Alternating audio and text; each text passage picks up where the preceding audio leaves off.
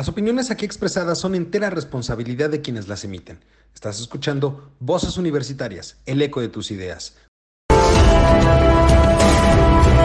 El comentario del día presenta.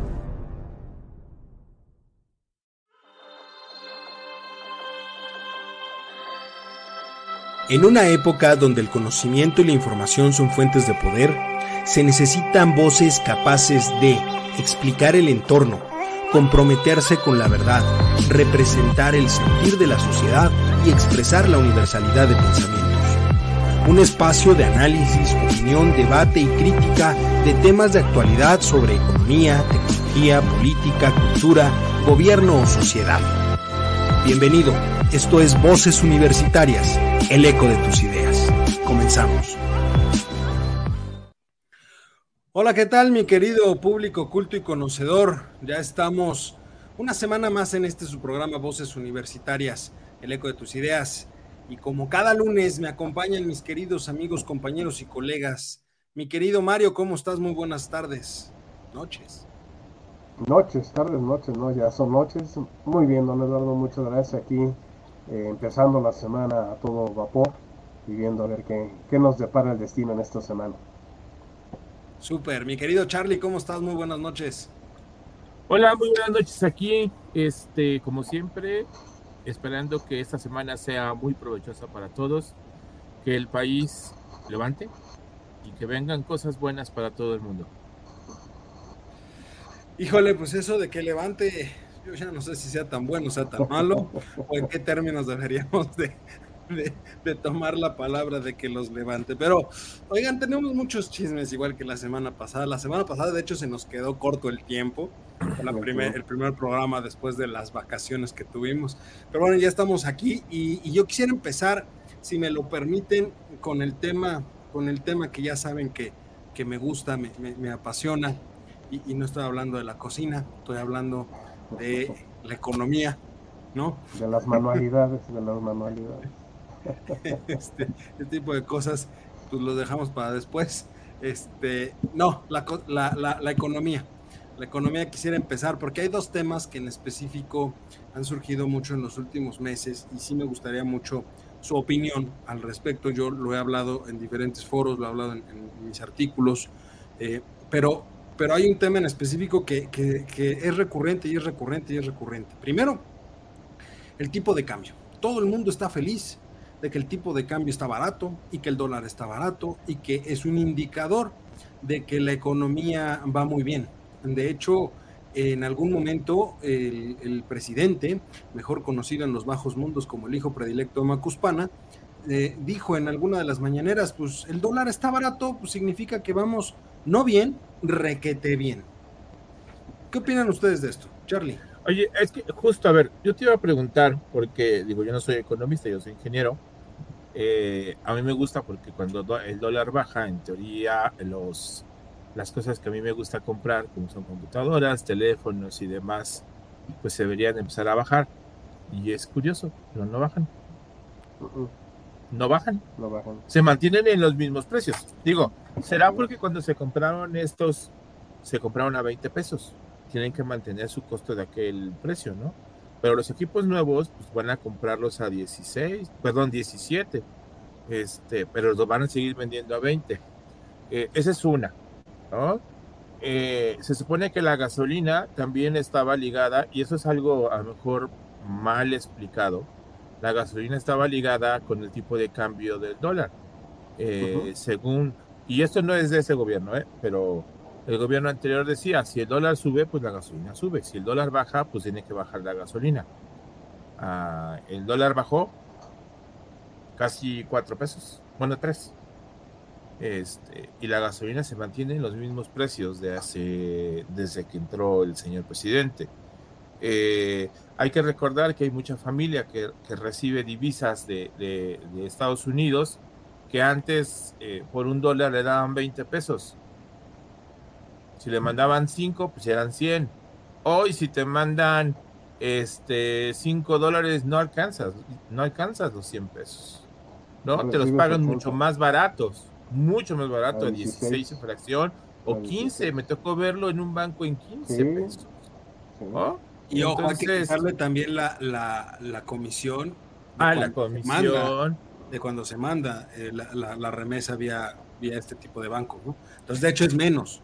Entonces, a ver, eso me pone a pensar que la gente que exporta, ajá, y que le pagan en dólares cuando lo convierte, no está ganando lo mismo. Está ganando menos. Así es. Que eso es lo que nos debería de importar. No el que compra y trae, porque se va a ganar. Porque se mantiene su precio, no lo baja. Pero el que manda de aquí hacia allá no está ganando lo mismo. ¿eh? Ahí estamos perdiendo dinero y estamos perdiendo, yo lo veo de esa manera. La gente que recibe su dinero en México pierde dinero porque ya no lo están recibiendo lo de antes. No sé en qué nos beneficie que tengamos un dólar bajo en la economía diaria. No lo sé. Porque yo, no es tan buena si voy al mercado, yo si voy al mercado, me sigue costando las cosas lo mismo. E incluso un poco más cara, ¿eh? Ajá. E incluso un poco Entonces, pues no sé. A ver, y eso es justo lo que quiero que nos expliques, porque eh, qué padre que el dólar esté barato, pero ¿en qué nos beneficia? Don Mario, ¿tú cómo lo ves? Bueno, lo que dice Carlos es eh, real. Yo te diría que la palabra mágica para explicar eh, su inquietud es depende. Si eres exportador, si eres importador, si recibes remesas, si compras productos internacionalmente, pues eso va, a ser distinto para cada uno de los elementos. Eh, el gobierno es el que debe estar más preocupado, porque eh, está recibiendo menos este, pesos por el petróleo que estamos exportando, porque el petróleo se rige por precios internacionales. Entonces, ya a la hora de convertirlo en pesos, pues vas a recibir menos pesos. Eh, por el otro lado, no va a haber este, excedentes de las reservas del Banco de México. Al contrario, va a haber pérdidas porque el valor de la remesa va a estar depreciado en relación al, peso. Entonces, aquí, aquí la, fórmula mágica es eh, el equilibrio. Ni tanto que quema el santo, ni tanto la lumbre. Un tipo de cambio que sea representativo real de, de las fuerzas económicas de nuestro país en la dinámica internacional para que tanto exportadores como importadores como mercados financieros internacionales eh, reciban lo, adecuado, lo justo en un momento determinado. Aquí lo que ha sucedido es que eh, el tipo de tasa de interés que está ofreciendo México y el modelo de eh, tipo de cambio flotante que, se, eh, que nos apegamos desde la época de, de Cedillo, lo que ha provocado es eso, tenemos una sobreoferta de dólares que hace que el precio, por leyes de oferta y demanda, se vea depreciado y pues que lo tenemos ahorita a esos niveles.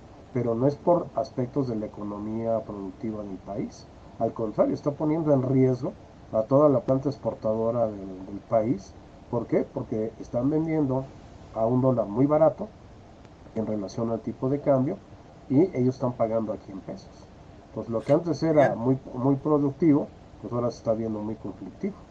Fíjate que tocas, tocas un tema muy interesante, Mario, que es justamente el recalcar algo importante. No es consecuencia de una política económica, no es consecuencia de un movimiento de mercado. Y eso es algo que a veces no se alcanza a entender. Pero porque también recordemos algo. Si ustedes recuerdan, en la época de los 70s, los 80s, más o menos todavía, hablar de un tipo de cambio barato era un buen indicador de la economía mexicana, pero porque el gobierno controlaba el tipo de cambio que se tenía en ese momento. Entonces, hablar de un tipo de cambio barato sí era indicador porque significaba que el gobierno tenía la fortaleza necesaria para mantener un tipo de cambio barato. Cuando ya entramos... Estaba, muy, en referencia a las reservas internacionales. Y estaba muy en referencia. ¿Cuántos dólares tenías que, que pagar en un momento dado si venía una corrida especulativa contra el peso, si tenía reservas suficientes? Que ese fue el error de diciembre con, Así es. y que en ese momento, en ese momento de los 80 lo respaldamos con los altos niveles de producción petrolera que estábamos sacando. Entonces, justamente entraba a mucho dólar y podíamos controlar el tipo de cambio. Y era en ese momento era un buen referente, digamos, de la, de la salud de la economía mexicana. Hoy ya no lo es. Y eso es algo que muchas personas no alcanzan a entender, empezando por el morador de Palacio Nacional. Él sigue con la idea de que tener un dólar barato es bueno para la economía. Es que el, inquilino de Palacio eh, tiene que usar cualquier argucia y cualquier mentira para colgarse medallas en el pecho.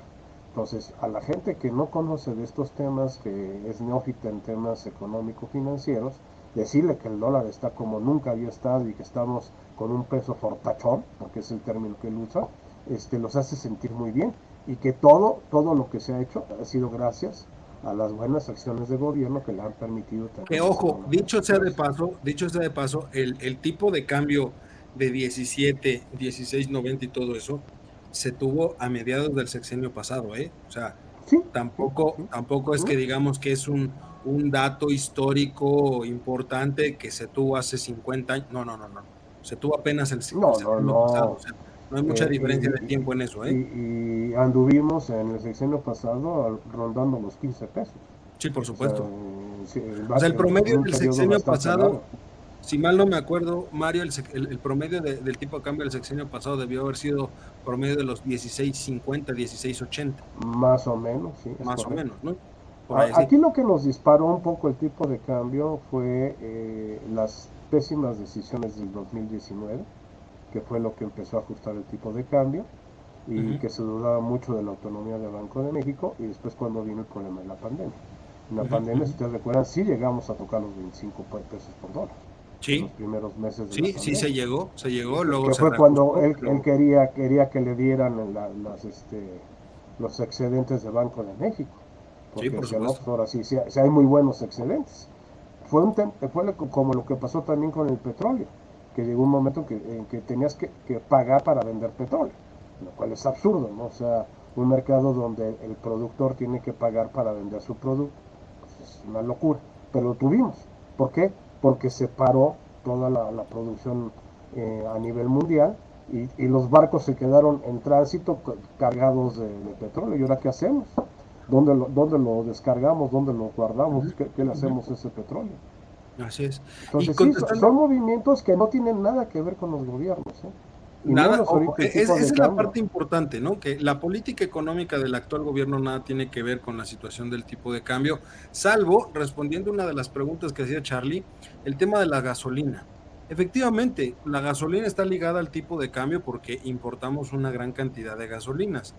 Pero ojo, hay que recordar, Charlie, que el precio de la gasolina es, tiene dos grandes componentes, que es propiamente el precio y el otro es el IEPS, el impuesto. Entonces, este gobierno lo que ha hecho es, como ya se acabó, y lo digo con todas sus palabras, como ya se acabó todo posible reserva monetaria que se tenía en este país, entiéndase fondos, fideicomisos, apoyos y demás, lo que está haciendo es baja el precio de la gasolina por la importación, pero él sube, el impuesto especial, el IEPS, porque de ahí está obteniendo una gran cantidad de recursos que hoy necesita para mantener medio a flote las finanzas públicas y que no se haga el boquete todavía, porque de todas maneras se va a terminar haciendo prácticamente a finales de este sexenio, dentro de un año o a principios del que sigue, si no se hace una reforma fiscal realmente. Pero ese es el motivo por el cual la gasolina no baja.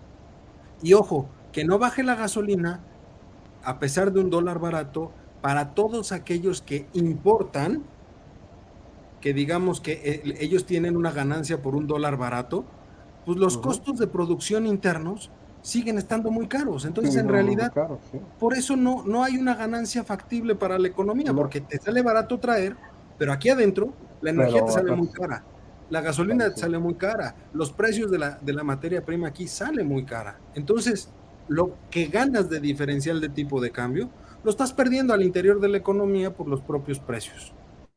No, aparte tienes el, otro indicador eh, crítico que ha sido el incremento salarial. En Así es. Ah, este año donde tenemos un incremento salarial positivo. Entonces, eso tiene que impactar, forzosamente tiene que impactar. Entonces, por eso que ves que los precios no bajan, mi querido Carlos. O sea, aunque sean productos importados, eh, eh, todo lo demás se sigue pagando y se paga en pesos.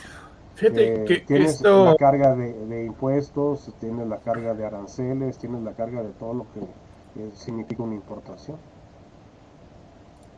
O sea, es complicado, ¿no? Es decir, a ver, aunque esté barato, pues, las, las materias primas que se manejan en el país se mantienen en los mismos precios. Yo no puedo hacer un descuento o puedo bajar algo aunque quisiera. Es que aquí tienes pues el caso de los productores de maíz del Valle de Sinaloa, lo que pasó ah, hace un par de meses.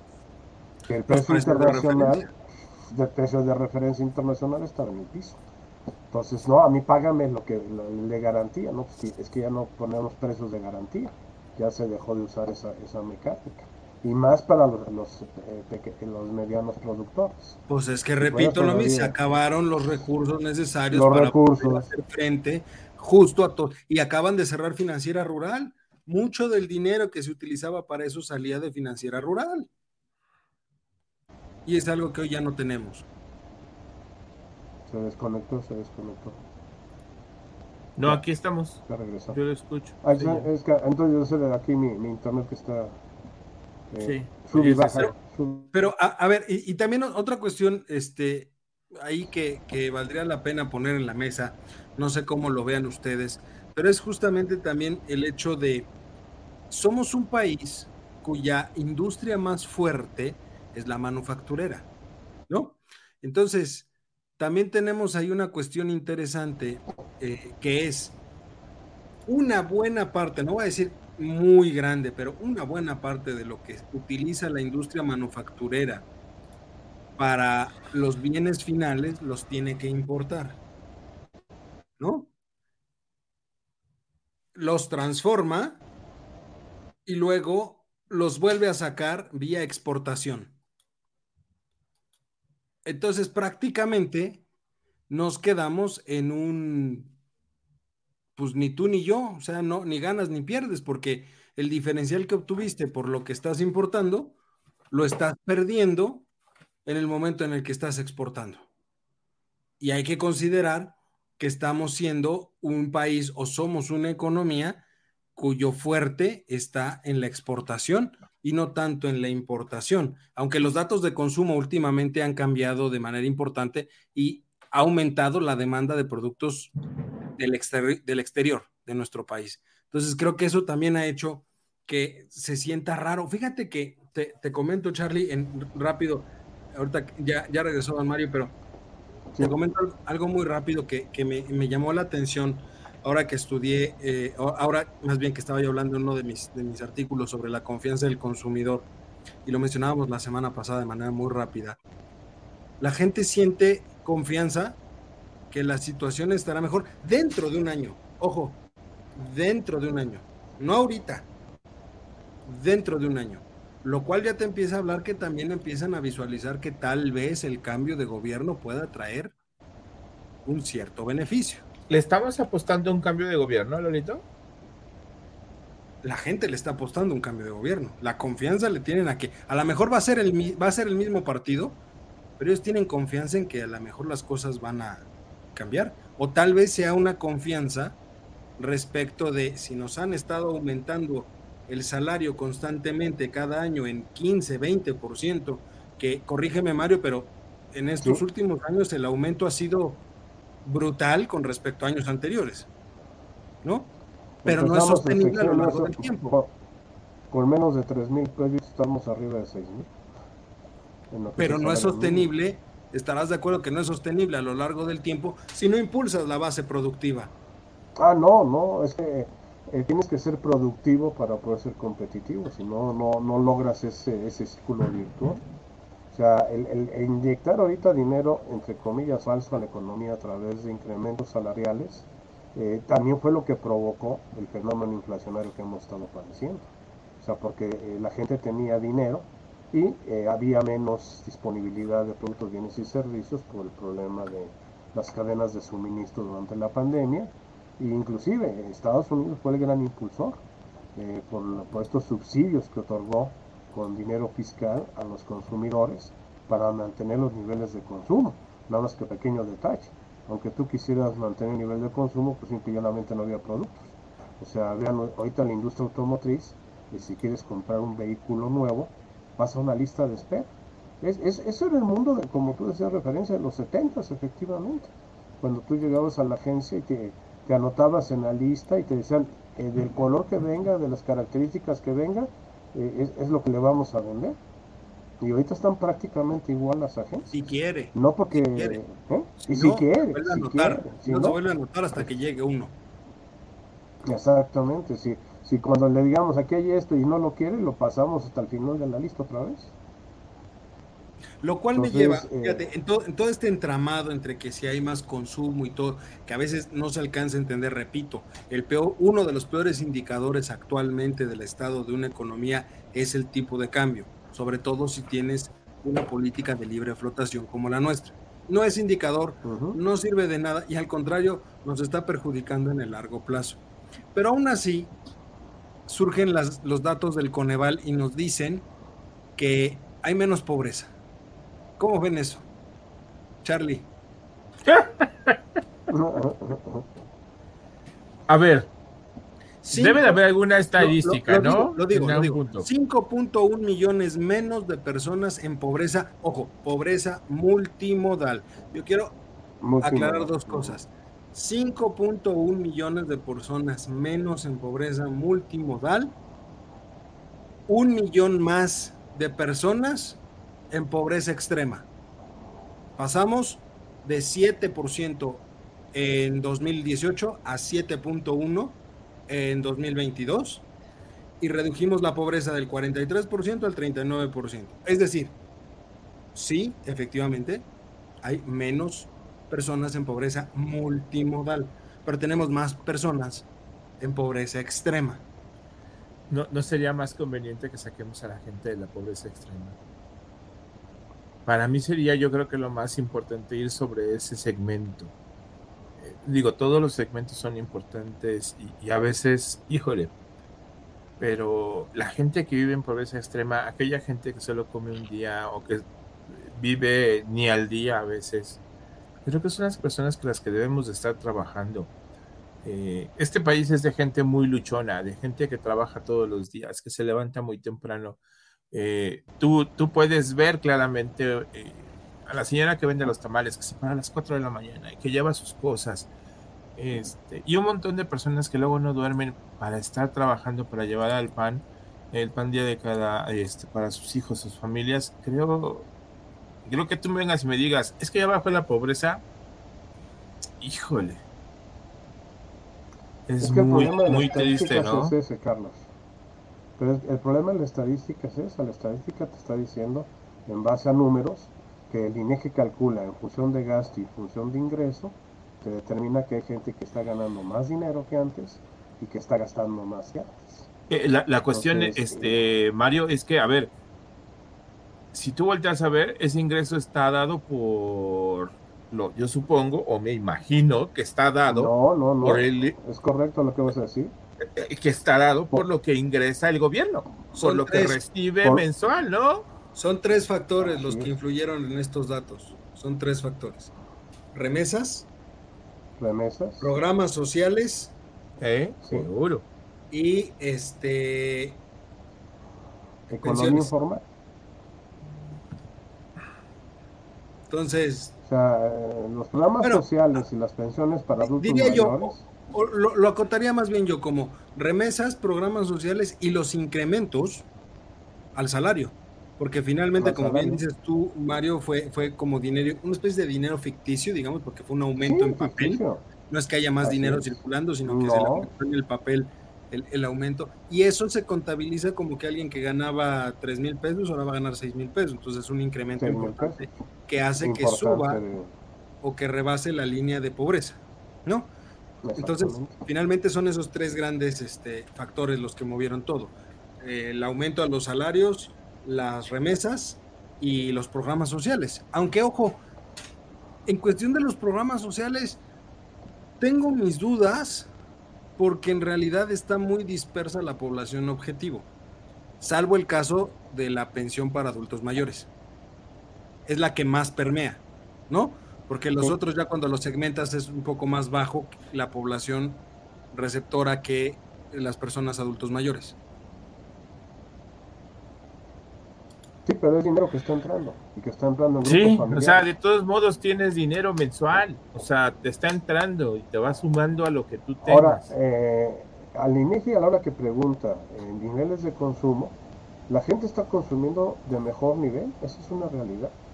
Ahorita eh, en, el estudio de, este, de Coneval eh, venía el, el dato de que el incremento en el gasto médico fue del 90%. Porque allá no tener los servicios de salud. Tan solo hay que tener claro que eh, el, el, gran, el gran, la gran caída en los datos de pobreza que publica el Coneval es en la carencia de acceso a servicios de salud. De salud. Teníamos 30 millones de personas. 30 millones de personas de salud. sin servicios y pasamos a 50 millones de personas, prácticamente la mitad de la población sin acceso o con carencia de acceso a servicios de salud. Y te diré que estamos hablando del doble, de 100 millones, porque los que estamos afiliados al Seguro Social, el Seguro Social y nada es lo mismo en este momento. O sea, el Seguro Social también se Efectivamente, o sea, tenemos ahí un tema de desabasto de medicamentos, infraestructura ineficiente, falta de médicos, ¿no? Entonces prácticamente... A mí pregúntame hace cuánto que no voy al seguro, ¿eh? Y tengo seguro. Sí, claro, sí. Tengo años que no me paro en una clínica. Que no te paras en una clínica, exactamente. Y que te pares, te van a decir, pues ¿sabe qué? Tiene que pasar a, trabajo social porque su carnet no sirve y hay que darlo de alta nuevamente y hay que hacer su expediente. Pero para eso Oiga, pero me, pero me siguen cobrando. Ah, no, puntual y religiosamente. Tus cuotas obrero patronal. O sea, yo diría que si me siguen cobrando, tengo que presentarme. Bienvenido, pasa, aquí está su expediente, todo, y no se preocupe porque no he venido. Las empresas le tienen más miedo a una auditoría del Seguro Social que a una auditoría del SAT. Es que las multas del IMSS son increíbles. O sea, no, aparte no pierden. cobran. Eh, aquí hay un pequeño detalle. El IMSS no se va por la vía administrativa, el IMSS se va por la vía penal. ¿Por qué? Porque retuviste el dinero del trabajador. Sí, porque es derecho. No es de la empresa. Son derechos, son derechos civiles. Exactamente, o sea, el, por eso nadie le gana al IMSS, nadie le gana al IMSS. El IMSS es una máquina de cobrar impresionante.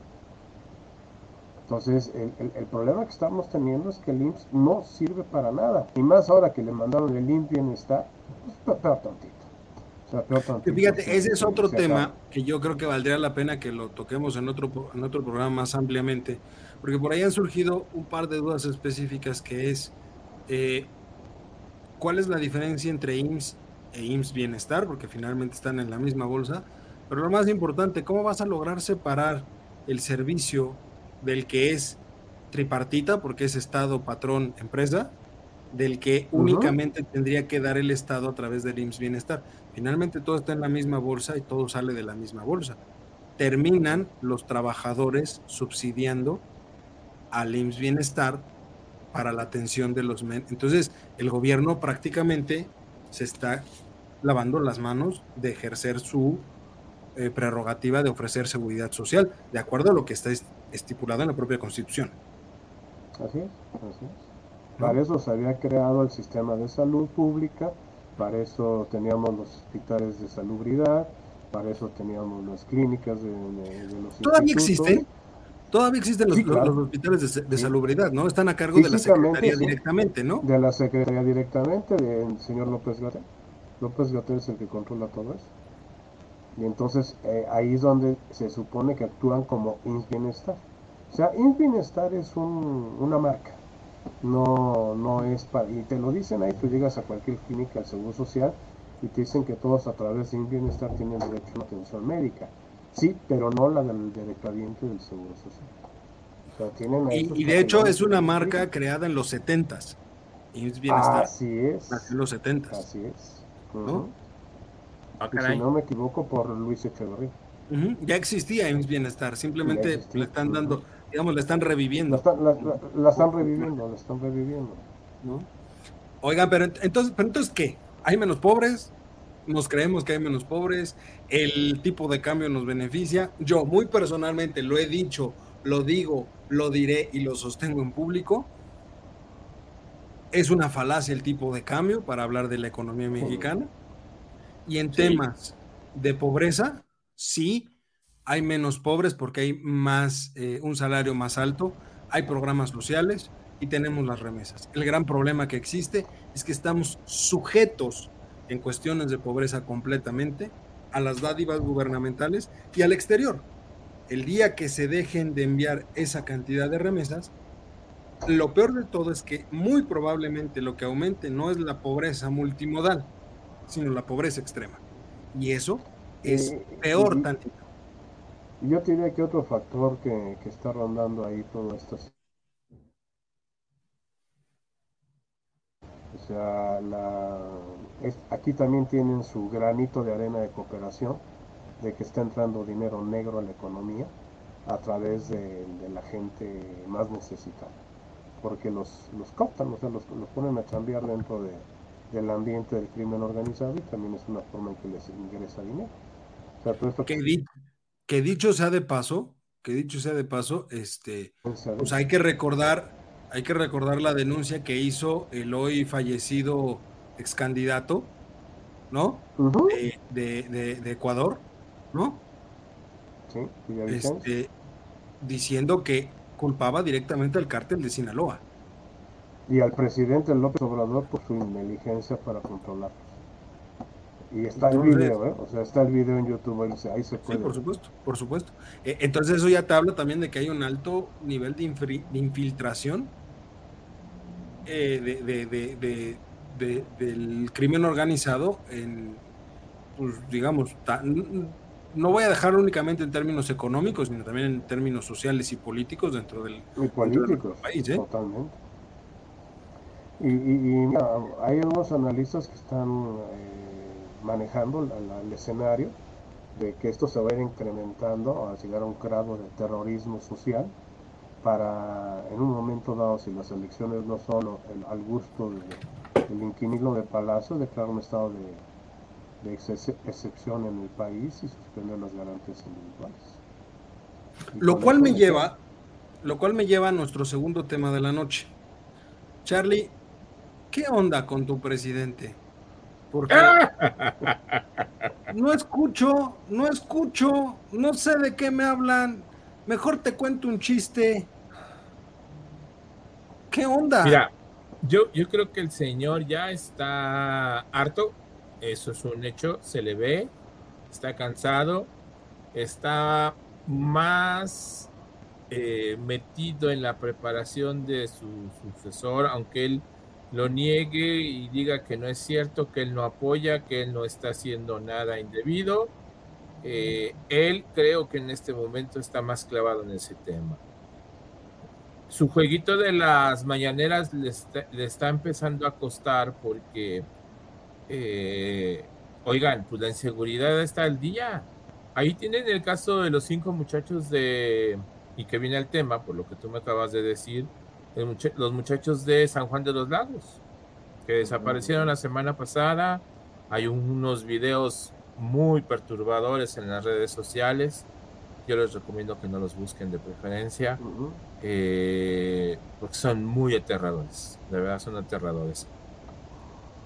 Eh, los indocumentados encontrados en camiones en el país, dentro del país, ¿no? Moviéndose eh, el narcotráfico eh, a todo lo que da. El sábado pasado, una persona asesinada en el viaducto, ¿no? Que le quisieron robar sus, un asalto. Eh, la muchacha asesinada hace unos días en León. a ver, son pequeñas cosas, los asaltos que se dan diario en las carreteras hacia el Estado de México, ya, ya, de donde sea, ¿no? Ya rebasamos los 169 mil homicidios dolosos. Entonces, yo, y los 44 mil desaparecidos. O sea, yo, yo creo que estamos en un proceso pero, muy difícil del país. Pero a ver, yo no justificaría aún así la situación o la respuesta del presidente. O sea, ya, ya, ya estamos en un punto donde, discúlpame, pero ya no se le puede justificar nada. O sea, ya son cinco años. Ese es el no, tema. No, es que ya, ya no hay que justificarle, ya hay que empezarle el otro día estaba leyendo, no sé cuántas demandas tiene ya colocadas a él, para él, que todas están detenidas, ¿verdad? pero no sé cuántas demandas tiene colocadas para el gobierno, o sea, es impresionante el número.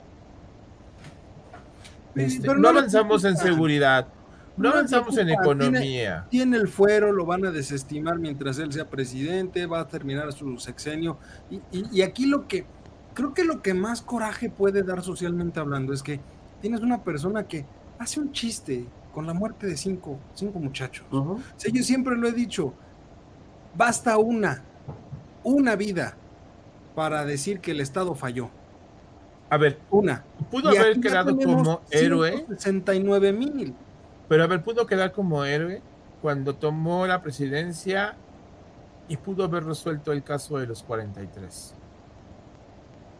¿No? No avanzó nada, nada, no sabemos absolutamente nada. Este, sus proyectos eh, así, anunciados con bombo en platillo, que antes de tal fecha ya deberían estar funcionando. Pues la refinería no ha trabajado. No refinó. El tren Maya no ha trabajado. El aeropuerto Felipe Ángeles, pues. Está empantanado. O sea. Y el tren transísmico, y el tren transísmico que, ese es un proyecto de años, ¿eh? Y ese no solamente es de él, eso es de otros. No, no, lo revivió él, pero. Eh, que sería un gran proyecto eh, económicamente para todo el país. El problema, señor, es que ese tramo de tren que tiene que atravesar todo el país tendría que estar bien seguro.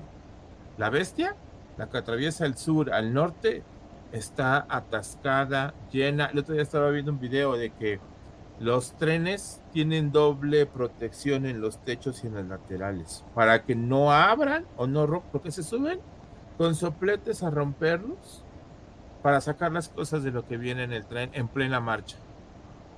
Y entonces viene con doble reforzamiento o triple, dependiendo de lo que van a mandar. ¿Dónde está la seguridad para ese tren? Si tú abres ese proyecto de transísmico, la seguridad que va a pasar ¿Dónde eh, la corrupción? ¿Dónde van a quedar los cárteles? No nos vayamos tan lejos, Charlie. La, propia seguridad. O sea, lo hemos visto en, pleno velorio, han entrado a, masacrar gente. Oye, ¿cuántos negocios no han cerrado porque les piden derecho de piso? Mario, pero entonces, ¿por qué le.? O sea, yo lo que no entiendo. Y. A ver, yo, yo quisiera, se los juro, yo quisiera ver al Andrés Manuel de hace varios años, al Andrés Manuel del 2006, del 2008, ese que se hacía decir luchador social, que efectivamente se iba a sentar con la gente, hablar con la gente, que tal vez en ese momento era más faramaya que otra cosa para ganar más adeptos, lo que tú quieras. Pero hoy que lo tendría que estar haciendo, se ha vuelto la persona más indolente de la política mexicana. ¿Cómo lees eso, Mario? Pues es el fenómeno del Dr. Jekyll y Mr. Hyde, ¿no? Eh, que fue el catalizador que lo transformó en el personaje que es el día de hoy, es el poder. El haber llegado al poder eh, desapareció por un detalle nada más, Los Pinos, que era una casa muy convencional, o sea, no, no era algo así que dijeras, uy, esto es así, la Casa Blanca de Estados Unidos. Sí, no, no, no tenía los baños Palacio Nacional. Exactamente. Este, no, no, a ver Palacio Nacional sí. Sí. Palacio Nacional sí. Ahí sí, ahí sí. Y, y, tiene de mármol de. De, de, Carrara y de todas las partes del mundo. y obras de arte y todo lo que se. Porque era el palacio del virreinato. O sea, era el palacio del virreinato. Entonces, ahí, ahí empezamos a darnos cuenta de cuál era la verdadera naturaleza de este personaje. Eh, mucha gente que lo conoció antes eh, y ahora te lo dice, se le veía algunas cosas en aquellos años que era muy autoritario, que era muy este, falto de empatía con, las gentes. O sea, cuando alguien llegaba con un problema, decía, no, a mí no me traigas problemas, a mí ve a otro lado, yo, yo no quiero hacer problemas, quiero soluciones. Entonces, ese, esa, esa actitud está, está potencializada, está potencializada y, lo está llevando a un mundo ficticio. Si nos damos cuenta, el presidente no sale del Palacio Nacional. El presidente vive dentro del Palacio Nacional todo el día y lo único que hace es cuando sale a sus giras, en donde ahora sí que lo llevan y lo traen. Ya no es el señor del sur, ya no es el señor del Jetta. Por ahí es toda una caravana de camionetas eh, blindadas y especiales para traspasar de un lado a otro. Es que ya está amenazado. Es una caravana más grande que la que traía Peña Nieto Calderón en su momento. Ojo, porque también hay que recordar que el señor necesita viajar con ambulancia ya por cualquier tema de que le vuelva a dar un ictus o un cateterismo de, de rutina. De rutina. Pero entonces, ¿cómo lees ese tipo de cosas? O sea, porque yo sigo sin entender la indolencia que puede tener. Vamos. de emergencia. Otra vez en internet. Me ya estás, te regresa ahí, ahí ya, ya, ya, te tenemos ahí. Está, está, fallando internet, quién sabe qué relajo traemos ahora con, con internet. No, eh, o sea, por, por protocolo, desde la época del de Estado Mayor Presidencial, el presidente siempre viajaba dentro de sus comitivas con ambulancia, inclusive de las que traen quirófano o sea, para cualquier cosa de, que, se pudiera ofrecer. Y, no solamente él como presidente, quien tiene también esa, esa anuencia es el secretario de la Defensa. El secretario de la Defensa sale en sus giras con este con ambulancia de militar que lo que para cualquier cosa que se pueda bueno recordemos recordemos que se modificaron mucho las estructuras de seguridad desde la época de Calderón a, la raíz de, a raíz de la muerte de Juan Camilo Mourinho y después de, de, Blake, que fueron los secretarios de, gobernación, se modificaron muchísimo los protocolos de seguridad para todos los secretarios de Estado, no nada más para el para todos los secretarios. De hecho, no pueden viajar juntos, que yo sepa, ¿o sí? No, debería, viajes, no debería. viajes largos, según yo, viajes largos no podrían no deben, o sea, no deben, es, es, inclusive eso en las empresas es lo mismo, nunca pueden viajar todo el cuerpo directivo junto, tienen que viajar separados para cualquier contingencia que se pueda presentar. Pues ahí lo tengo, o sea, yo, yo muy sinceramente hace mucho renuncié a tratar de entender qué es lo que pasa o qué es lo que piensa el presidente, porque lo que sucede adentro de su cabecita y lo que sucede fuera de su mm. cabecita son dos mundos y dos realidades totalmente, distintas. Yo me di por vencido hace muchos años, dejé de hacer, dejé de intentar de entenderlo, pero lo que no entiendo, se los juro que no entiendo, es cómo hay gente que todavía lo puede defender y lo apoya a pesar de que lo trata como, los trata con la punta del pie. Eso, eso, eso es lo, lo, increíble. No necesariamente los que tienen a su alrededor, Carlos. Eh, mucha gente de la sociedad mexicana está convencida que e, e, es el mejor presidente que ha existido y que es, muy bien intencionado y que los oligarcas lo... O sea, es un rey de la narrativa. fíjate a qué hemos llegado. En negocios. No, sé si ustedes han visto, han, han empezado a salir unos memes donde dice, el pueblo no votó por Andrés Manuel para salir de pobre, votó para sacar a las ratas del PRIAN. Así dicen algunos memes ya lo cual te lleva a pensar que socialmente hablando, o sea, hay un resentimiento social tan brutal que dices, no me importa que me tenga en la peor pobreza del mundo, mientras yo vea que, que les quita los beneficios, o sea, yo no gano nada, pero veo que le quita a los demás y eso para mí está bien. Exactamente. Ya te habla de un problema social muy profundo muy profundo y, es la polarización y es en lo que él les ha sustentado y se va a sustentar en las elecciones del 24. Y si no le funciona, va a levantar a, esa, ese segmento de la sociedad en contra del otro segmento de la sociedad y nos vamos a polarizar ya a niveles de violencia. bueno, polarizados ya estamos, Mario. Sí, pero ya con El país está dividido. Ya. el país está dividido. Totalmente ahorita se va a dividir más. Contra los Chayos. Y, el hecho es que ya ha habido confrontaciones en, los, eh, en las elecciones pasadas. Eh, si tú eras del partido del PAN, PRD, digo, sí, PAN, PRD, PRI, sí, pues sí, te, agredían. O sea, había una agresión física de los morenistas hacia estas personas. Entonces, ya estamos divididos. ¿eh? También al interior de Morena ha habido muchas agresiones, como en su momento los hubo al interior del PRD. O sea, el fruto no cae muy lejos del árbol, ¿eh?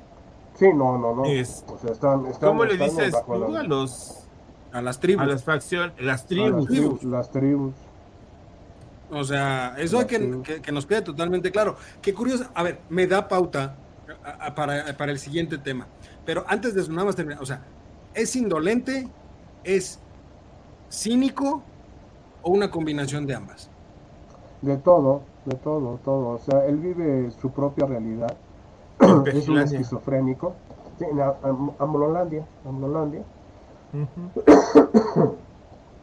o sea, vive, vive en su propio mundo y, y, el problema es su nivel de empatía. O sea, no tiene empatía con nadie, con nadie. Y eso ya los hemos visto. O sea, ni con su familia, ni con sus allegados, ni ahora sí con nadie. Él, él, él es él y siempre él y todavía él.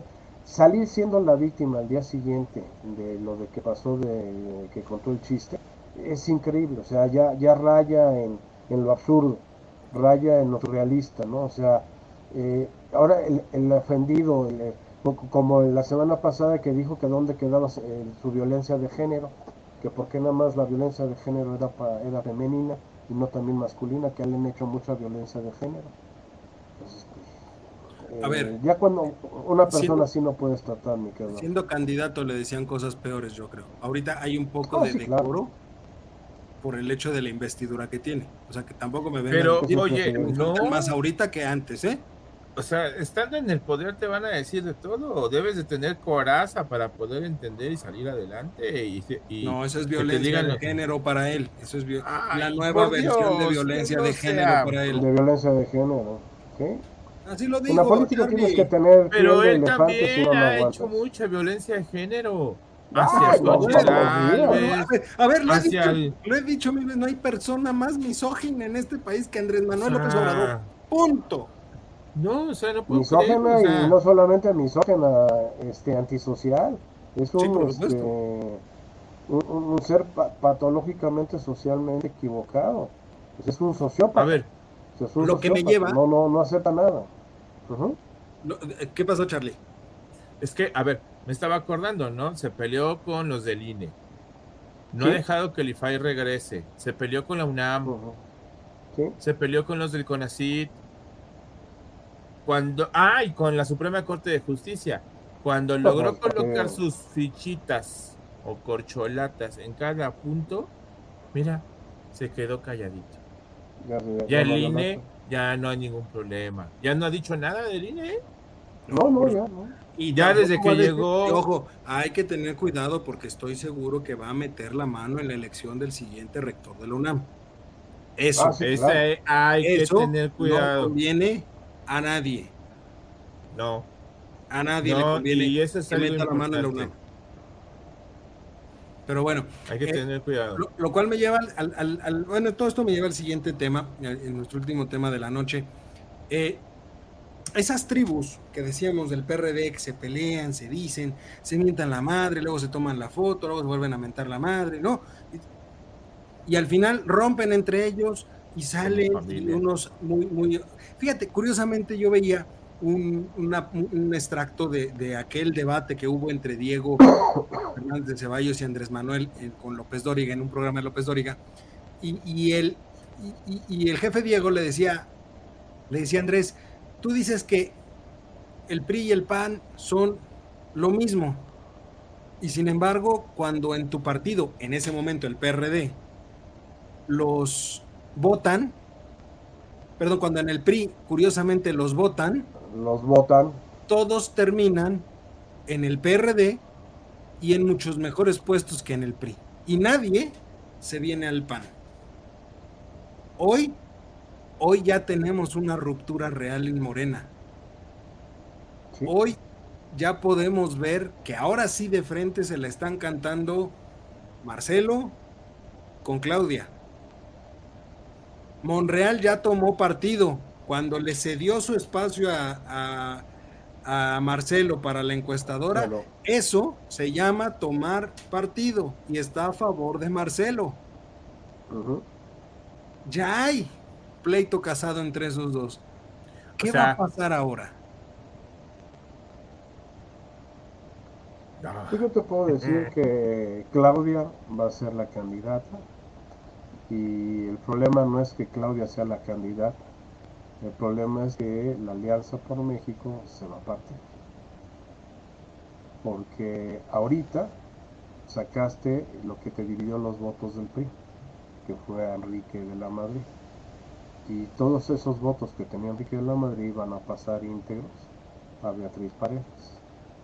Eh, el señor eh, Krill. Ah, Krill va a tener el problema de que es del PAN, y es hispanista, muy identificado con el PAN, y tiene los votos del PAN. Y el problema es que la señora Sochi ni es del PRI, ni es del PAN. Es alguien que está ligando por simpatía popular, por simpatía social. Pero ya sabemos eh, cómo acaban esos, esos líderes Sí, pero lo que va a suceder es que el PRI, ahorita con el cierre ya del padrón para hacer la, elección, la primaria, va a rellenar, ahora sí que literalmente la urna. Y entonces la ganadora va a ser Patricia Paredes. Y los pocos votos que hubiera tenido por parte del PAN Sochi pues se van a ir a Santiago CRI y Sochi se quedará con una muy buena base social pero no suficiente para ser la candidata. Eso se está visualizando desde hace un par de días, que Xochitl es la, gran huérfana en este proceso donde se polarizó perfectamente el PRI con Beatriz y eh, el PAN con Santiago, y ella la dejan en un limbo en que en todo caso podría aspirar algo de votos del PAN, pero como está Santiago CRI, los panistas van a votar por Santiago Krill y los priistas cero. Priistas van a votar por Beatriz Paredes. Si tuvieron dudas con es justo lo que decían las encuestas, literalmente, las encuestas de salida lo que decían es que la, persona, ahora que, se hizo el recuento de las firmas, digamos, eh, sacaron las encuestas donde decía, pues sí, la persona, esas, de esas 500 mil firmas que juntó Xochitl, el, mayor porcentaje fue de, de, personas ligadas a, la sociedad no partidistas. No partidistas. En segundo lugar estaba Beatriz y en tercer lugar eh, Santiago. Pero ya volteando a tema partidista, el primer lugar se lo llevaba Beatriz, el segundo lugar y el tercero estaban entre Azul y Buenas noches, entre Santiago y Xochitl. O sea, en la maquinaria priista sí impulsó mucho el segundo lugar de Beatriz. Que me, la verdad es que sí me llama la atención porque yo hubiera pensado que esa maquinaria se, eh, se, decantaría por, por Enrique, ¿no? No, no porque Enrique no está identificado con las bases del partido. Nunca ha sido parte del sistema partidista. Bueno, sí, Recordemos que Beatriz fue la lideresa de la CNC. Sí, o sea, tuvo, el liderazgo de, tuvo el liderazgo de las bases y, el liderazgo del partido. Y de hecho, ojo, con muy buenos resultados cuando fue lideresa nacional, ¿eh? Muy buenos resultados. Es correcto. Entonces, aquí, lo que necesitabas en la primera parte era medirle eh, el agua a los camotes con dos priistas y después decantar a, a uno. ¿A quién se decantó? Pues en este caso a Beatriz Paredes, porque es la que eh, las bases del PRI, lo que es los partidistas del PRI, van a apoyar. Y que se Oye, pero del lado, del lado de Morena, entonces, ¿cómo va a quedar? Porque el pleito ya está casado. El pleito es Marcelo eh, Claudia. Eh, yo estaba recordando hoy en la mañana. aquí mi duda, mi duda sería desde un punto, desde este punto de vista. Marcelo ha estado empecinado los últimos días, las últimas semanas, en denunciar la forma en la que Claudia ha hecho la campaña a través del uso de recursos públicos, que el presidente dijo, no, no, no, no, eso no debe ser, pero no, no dijo otra cosa, nada más dijo, no lo deberían de hacer, pero no dijo otra cosa, eso fue lo único que dijo en la mañana. Este, y finalmente Marcelo está diciendo, pues hay un, este, está, está utilizando, está acarreando gente, o sea, está argumentando que hay un cochinero en contra de él, de su familia, por parte de Claudio. Si Marcelo no, gana la encuesta, yo veo, yo, yo personalmente veo que sería insostenible la figura de Marcelo dentro de Morena. Pero insiste en que él no va a romper con Morena. E inclusive Dante Delgado en alguna entrevista ya dijo que Marcelo, Marcelo, pues sí, Marcelo se va a mantener en Morena y que en Movimiento Ciudadano no hay miras eh, en, el, en el corto plazo. Entonces, ¿cómo leerlo? Yo estaba, recordando eh, escenarios de octubre del 93, cuando Carlos Salinas de Gortari destapó a Luis Donaldo Colosio. Y el gran berrinche, el gran berrinche de Manuel Camacho. Fue de, Manuel Camacho, ¿no? Sí, de Camacho Solís, mentor, mentor de Marcelo. De Marcelo, Exactamente. Eh, en ese momento. De hecho, fue su secretario particular mucho tiempo. Marcelo. Fue el eh, Marcelo era el secretario de gobierno del departamento del Distrito Federal cuando Camacho Solís era el regente de la ciudad. Sí, era el regente. Sexenio fue el, penúltimo regente, si mal no recuerdo, ¿no? El último fue... Sí, este que estaba en la pinza, sí, este, que de hecho estuvo también en la cárcel. Sí, sí, sí, sí. se me fue el nombre. Estuvo en la pinza, sí. Uh tengo su imagen, ahorita no, no, su nombre. Sí. Sí, sí, Cardoso de bigote. sí, de bigote, exactamente. Se me fue el nombre. Eh, Marcelo está repitiendo la misma historia de Manuel Camacho Solís. Va a ser el resentido con el partido, eh, va a jalar a, a, su grupo de poder y no va a hacer nada en la elección del 24. Eh, después de la elección del 24, como lo hizo Camacho Solís, va a crear su propio partido y va a buscar este, eh, generar un contrapeso contra este, la elección de Claudia. ¿Por qué? Porque Claudia, Claudia es, la candidata, eso ya, ya es innegable. Haga lo que haga, ella lo ha manejado eh, de acuerdo con el presidente, el presidente le puso a la Secretaría del Bienestar a sus órdenes. ¿Era Oscar Espinosa Villarreal? Oscar Espinosa Villarreal. Exactamente. Fue el último regente. Fue el último regente. Y ahí llegó ya el jefe de gobierno con el ingeniero Cárdenas. Con Cuauhtémoc con el ingeniero Cárdenas. Con el ingeniero Cárdenas. Eh, entonces, eh, yo veo un escenario de Beatriz Paredes por el frente, no sé si el frente aguante, eh, que Beatriz quede como la candidata. el PRD se tiene que aguantar, porque no tiene de otro. pero no sé el PAN si acepte manejar como candidata a Beatriz. Ahora, las dirigencias del PAN y del PRI ganan más políticamente perdiendo la presidencia que ganando. Aunque entra a jugar Movimiento Ciudadano, ¿eh? O sea, si Movimiento Ciudadano decide apoyar a Beatriz en el escenario que sea, o sea, porque quedó claro que Dante dijo, si es Xochitl, muy probablemente nos vayamos con ellos y, apoyemos la candidatura de Xochitl. A lo mejor no como alianza, sino también la nombró nuestra candidata, no, no sé, o sea, hay fórmulas ahí. Lo interesante sería saber si Movimiento decide en un momento dado apoyar a porque eh, también Dante, está jugando a capital político, o sea, quiere, quiere suceder al verde, quiere quedarse en la posición que tiene el verde, tal vez en esta elección con 10, 12 puntos.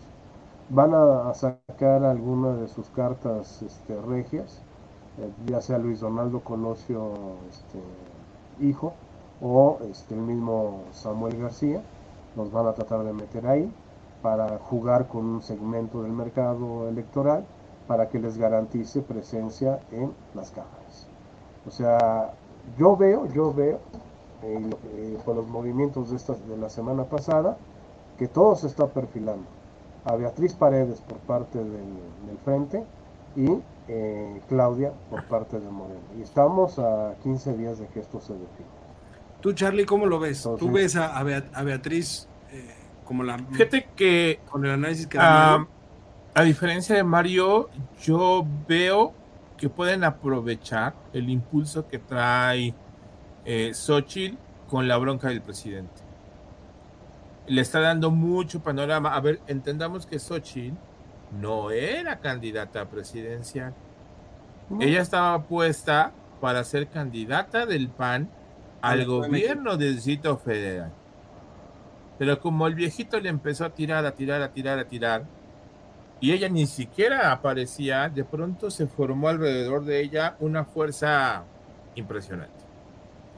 No sé si le vaya no sé si le vaya a alcanzar para las elecciones eh, internas del, partido.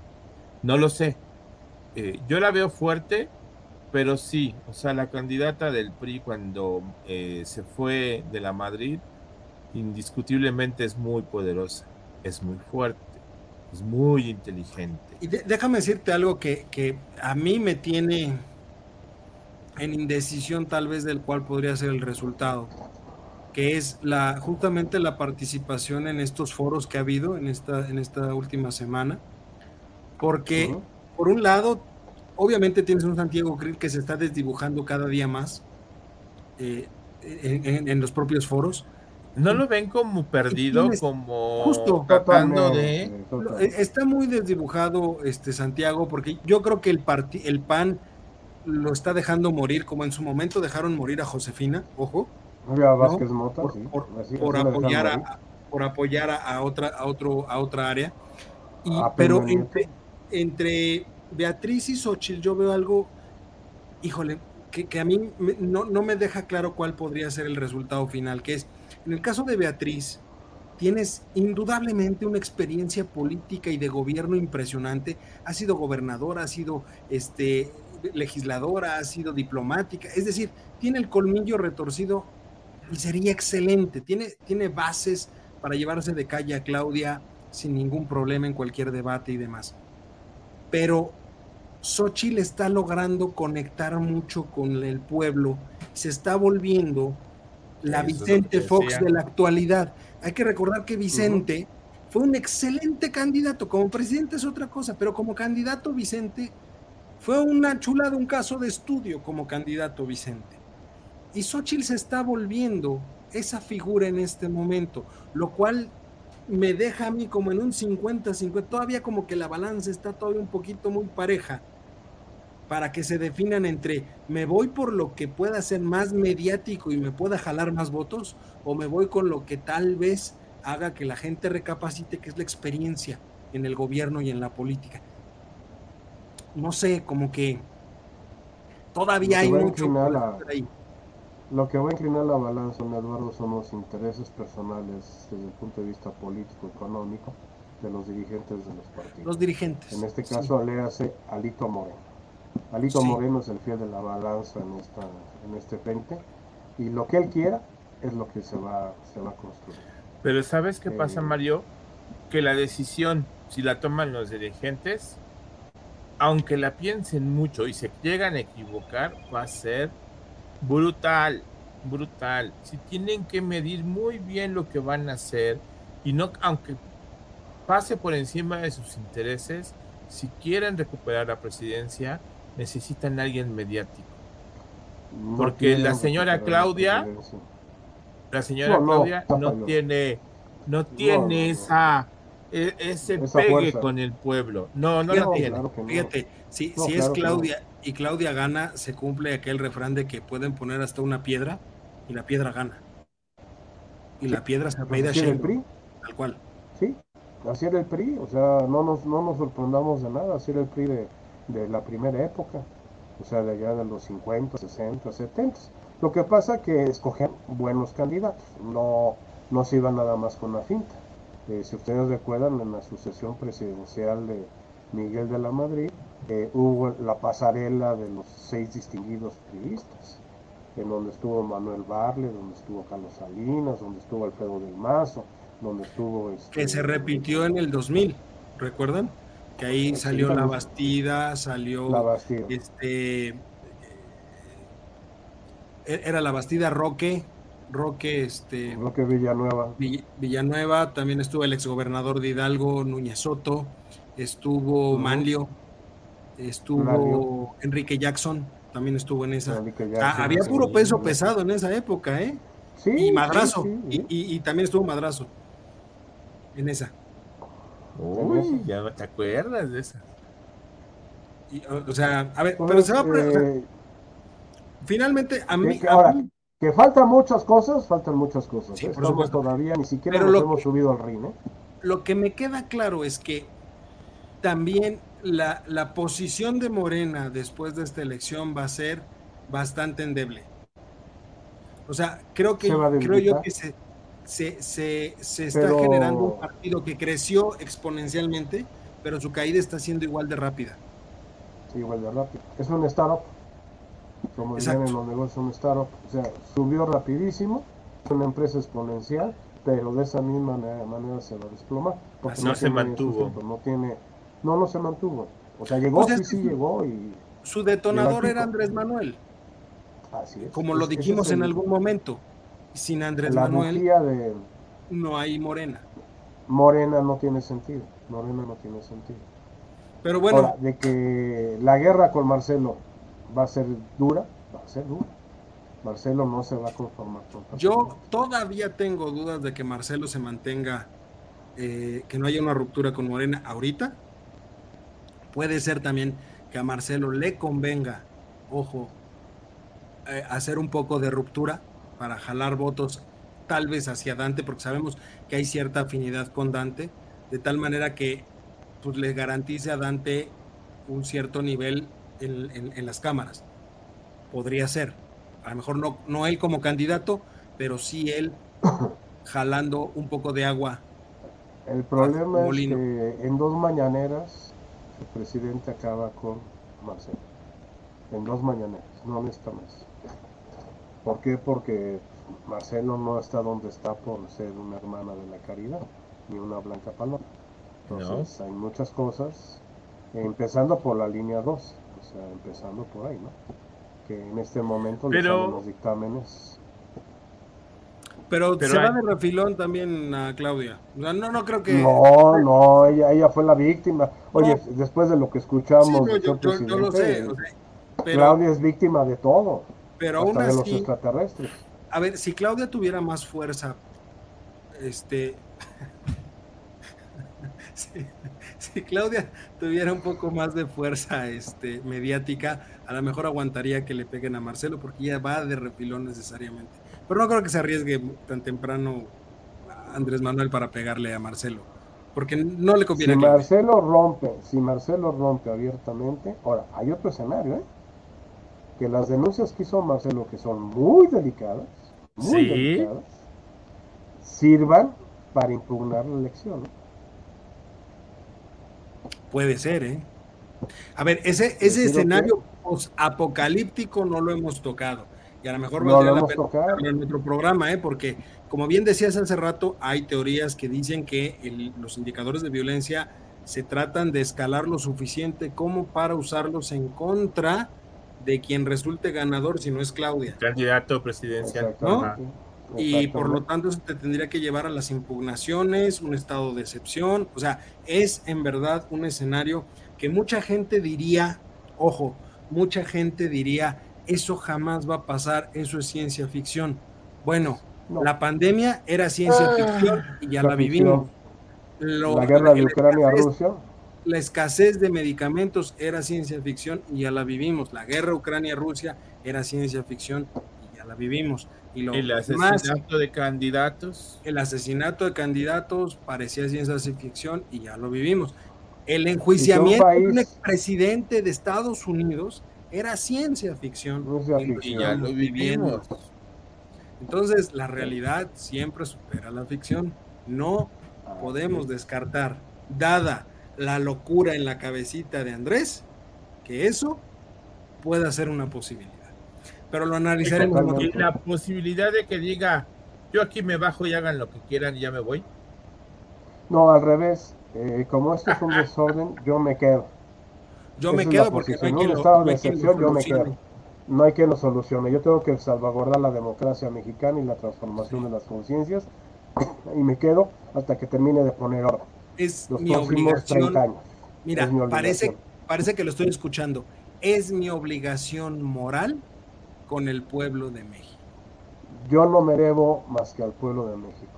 No soy, ya no soy mío, soy del pueblo de México. Citando al poeta venezolano Hugo Chávez. Y con esto terminamos. Muchas gracias, ¡Ay, mi, caray! mi querido, Bueno, bueno. mi querido Charlie, mi querido Mario. Muchísimas gracias y sobre todo muchas gracias a usted, mi querido público culto y conocedor. Recuerda seguirnos en todas las redes, las del comentario del día, las de voces universitarias. Estamos presentes ahí toda la semana, columnas de opinión buenísimas. Eh, por supuesto, los otros podcasts del- de- y programas del, del sitio, está Bitácora Internacional, los días martes, hora libre los días miércoles, el trago económico los días jueves. También nos pueden apoyar a través de patreon.com diagonal comentario DD, donde si usted se suscribe va a recibir eh, unas grandes, grandes, grandes gracias de nuestra parte, porque eso nos ayuda a continuar con este programa y con todos los otros que tenemos. Por vía de mientras, sean felices, como siempre les digo, a pesar de todo, a pesar de todo, en muchos casos hay salud. Y si no, que pronto llegue la salud. Y pues excelente, excelente inicio de semana, cuídense mucho. Cuídense, nos vemos. Gracias. Oye, oye.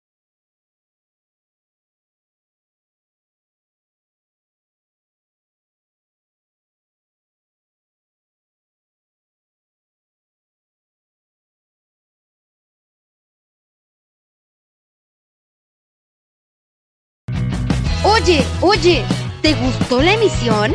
Entonces, no te la puedes perder la siguiente semana. Y recuerda que puedes escuchar este y otros programas en nuestra página oficial, comentariodeldia.com y en las plataformas de Spotify, Apple Podcast y Amazon Music. Suscríbete y síguenos de cerca en todas nuestras redes sociales. No olvides darle me gusta.